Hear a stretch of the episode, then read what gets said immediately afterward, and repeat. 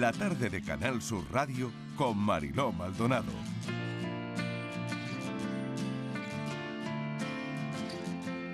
Revuelo informativo a esta hora con lo de la colza, todos los medios de comunicación. Bueno, la persona que nos iba a hablar está ahora mismo rodeada de medios de comunicación y podemos incluso verla en alguna televisión. Pero bueno, es, es lo que tiene esta historia, porque se han encerrado en la sala de las Meninas, en el Museo del Prado, coincidiendo, fíjense, con el 40 aniversario de este envenenamiento masivo de la colza. Vamos a recordar, si te parece, Estivaliz, eh, quizás podamos conseguir esa comunicación a lo largo del programa, pero los encerrados reclamaban, reclamaban pues eso, ¿no? Una, una reunión con el presidente del gobierno y amenazaban incluso con Em, ah, esto, es muy, esto es muy duro, ¿eh? ejecutar en directo el descanso eterno. Es lo que ha llegado a decir eh, una persona desde allí. ¿eh? Sí, Marilo, eran las 10 de la mañana de este martes cuando seis miembros son miembros de la plataforma Síndrome Tóxico, Seguimos Viviendo, pues han accedido al Museo del Prado de Madrid como tú decías, con la intención, decían ellos, bueno, pues de acabar con su vida y se llevaban pastillas, ¿no? Si el tenemos, Estivaliz, disculpa que te interrumpe, pero es que eh, es imposible casi hablar con ella. Carmen Cortés es coordinadora de la plataforma. Bienvenida, Carmen. Hola, buenas tardes. Sé que ahora está rodeada de medios de comunicación. Le agradezco enormemente que nos atienda eh, a Canal Sur Radio. Eh, ¿Han salido ya del museo? No, hemos salido, desgraciadamente, de comisaría. Han salido de comisaría ahora porque mismo. Hemos sido detenidos. Han sido detenidos. Sí, yo he sido la primera detenida y después otro compañero. Y el resto, antes de ver lo que ocurría, pues, pues han salido. Se han encerrado durante aproximadamente una hora y media en el Museo del Prado, en la Sala de las Meninas. ¿Qué están denunciando, Carmen? ¿Qué denuncian?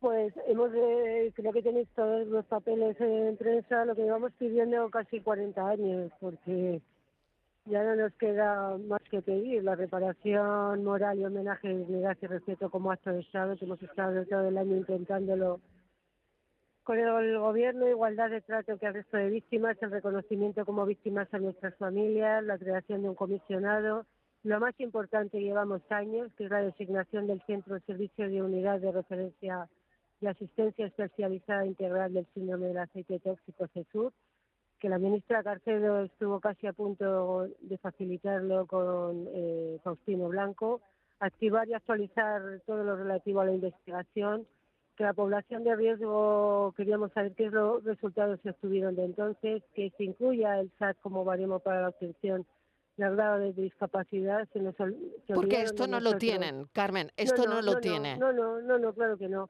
revisar las ¿Y entonces ¿cómo, viven? ¿Qué tienen ahora mismo? Pues mal, vivimos mal, vivimos mal. Tenemos pues simplemente subsidios como el ingreso mínimo vital, que parece ser que se han basado en nosotros para ellos, es decir, que dependiendo de los ingresos que hay en la familia, se eh, dan o no se dan esa, ese subsidio que está además vinculado al IPREM y para la gente que no puede trabajar jamás y de ahí tienes que tener para poder eh, vivir y para alimentarte.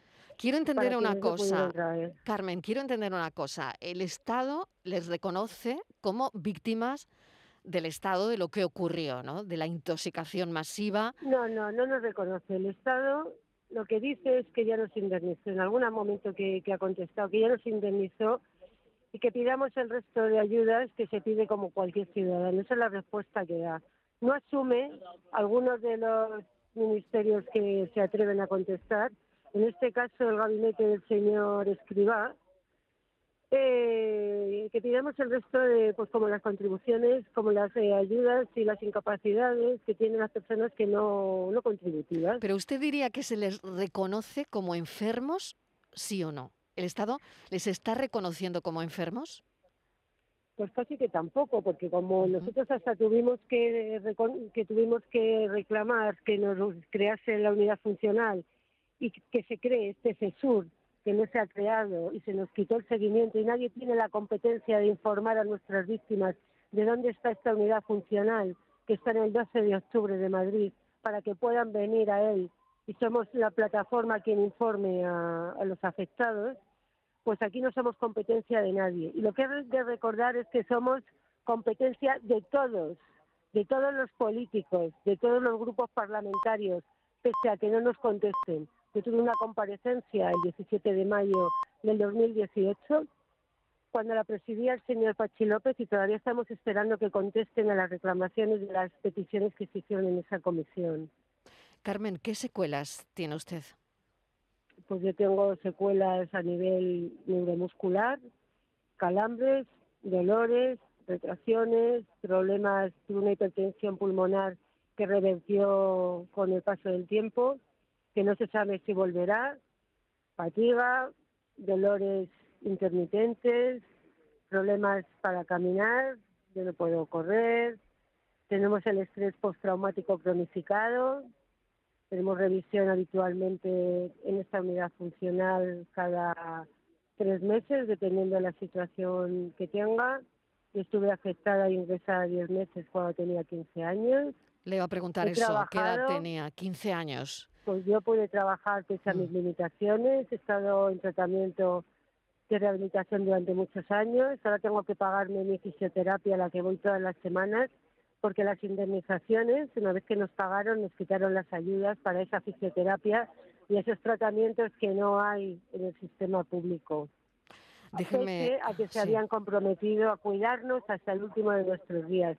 Y ninguno de nuestros políticos se está revisando esos compromisos que se adquirieron por parte de todos los políticos. Hoy hace 40 años de la promulgación de ese Real Decreto 2448 del 81. Aquí se celebran todos los aniversarios de las víctimas del síndrome tóxico. Habrá que saber por qué. Déjeme incluir en la conversación a mi compañera Estivaliz Martínez, que tendrá alguna cuestión más. Estivaliz. Sí, Carmen, eh, buenas tardes. Eh, yo cuando hablé con su compañera todavía usted no, mm, no sabía nada de usted. Estaban esperando que salieran de, de la comisaría, tampoco sabía si iban a estar mucho tiempo poco, han sido tres, creo, los que la policía ha llevado a comisaría. Dos, eh, dos. Mm, sí, dicen que por delitos de desobediencia, usted me dice si sí o si no, y le quería preguntar, ¿qué ha pasado en la comisaría? No, en la comisaría nos han tratado bien. Nosotros no hemos tenido, hemos estado pacíficamente en el museo los señores responsables, directores y jefes de seguridad del museo lo que decían es que estábamos alterando el público porque impedíamos a los turistas que a lo mejor solo venían al Prado una única vez a ver las meninas, no la iban a ver. Pues ese era nuestro delito. Carmen. Y, eh, otra cosita más, si usted cree, eh, Carmen, rápidamente, que con la movilización de hoy, la repercusión que ha tenido en los medios, porque desde luego lo han conseguido, la repercusión que ha tenido en los medios, ¿cree que por fin van a tener esa reunión con el presidente del gobierno? ¿Les va a, les va a recibir? Pues no lo sé, porque desgraciadamente parece que no sé qué le hemos hecho. Nosotros le íbamos escribiendo en estos últimos días hasta varias veces a la semana y no tenemos ni respuesta. Antes por lo menos el señor Iván Redondo nos contestaba y nos decía, se lo mando a Sanidad, no tenemos tiempo, pero es que ahora ya ni nos contestan. Entonces no lo sé, lo, importante también para nosotros es que salga a la opinión pública fuera de España, tenemos que salir fuera de España, a ver si ya nos da vergüenza. Y se nos avergüenza y nos avergüenzan el resto de países, que se esté tratando a unas víctimas de este país como se está tratando. Y de recordar que los 5.000 litros que había en la nave de Alcorcón desde hacía 38 años se retiraron en marzo del 2020, en plena pandemia. Habría que preguntarle a la Audiencia Nacional por qué se retiró en ese, en ese momento y no después de que se acabó todo el proceso. Hay muchas irregularidades y nosotros queremos llevar todo esto al Tribunal de Derechos Humanos. Pues sabemos... ¿Por qué hay tanto problema y por qué hay tanto silencio y por qué hay tanto rechazo al síndrome tóxico? ¿Por qué? ¿Qué hemos hecho para merecer este trato de humillación? ¿Qué hemos hecho? Carmen Cortés, le agradecemos enormemente que nos haya atendido. Seguiremos pendientes de, de todo esto que nos cuenta. Carmen es coordinadora de la plataforma Seguimos Viviendo Síndrome Tóxico. Seis personas víctimas de la colza se han encerrado hoy en el Museo del Prado con el objetivo de reunirse con el presidente del gobierno. No sabemos qué ocurrirá para dar respuesta a una situación que consideran más que urgente. Se cumplen 40 años después de la mayor intoxicación alimentaria que ha ocurrido en este país. Carmen, mucha suerte.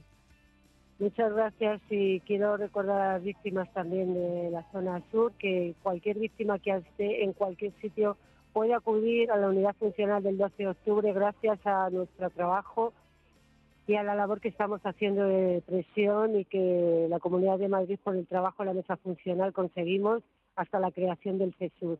A ver si toma nota el Ministerio de Sanidad y crea ya ese CESUR. Gracias. Y gracias a vosotros. Gracias, un saludo, Carmen. Gracias, buenas tardes. Carmen tenía 15 años. 15 años hace 40 años, cuando estuvo 10 meses ingresada por la ingesta de aceite de colza. La tarde de Canal Sur Radio con Mariló Maldonado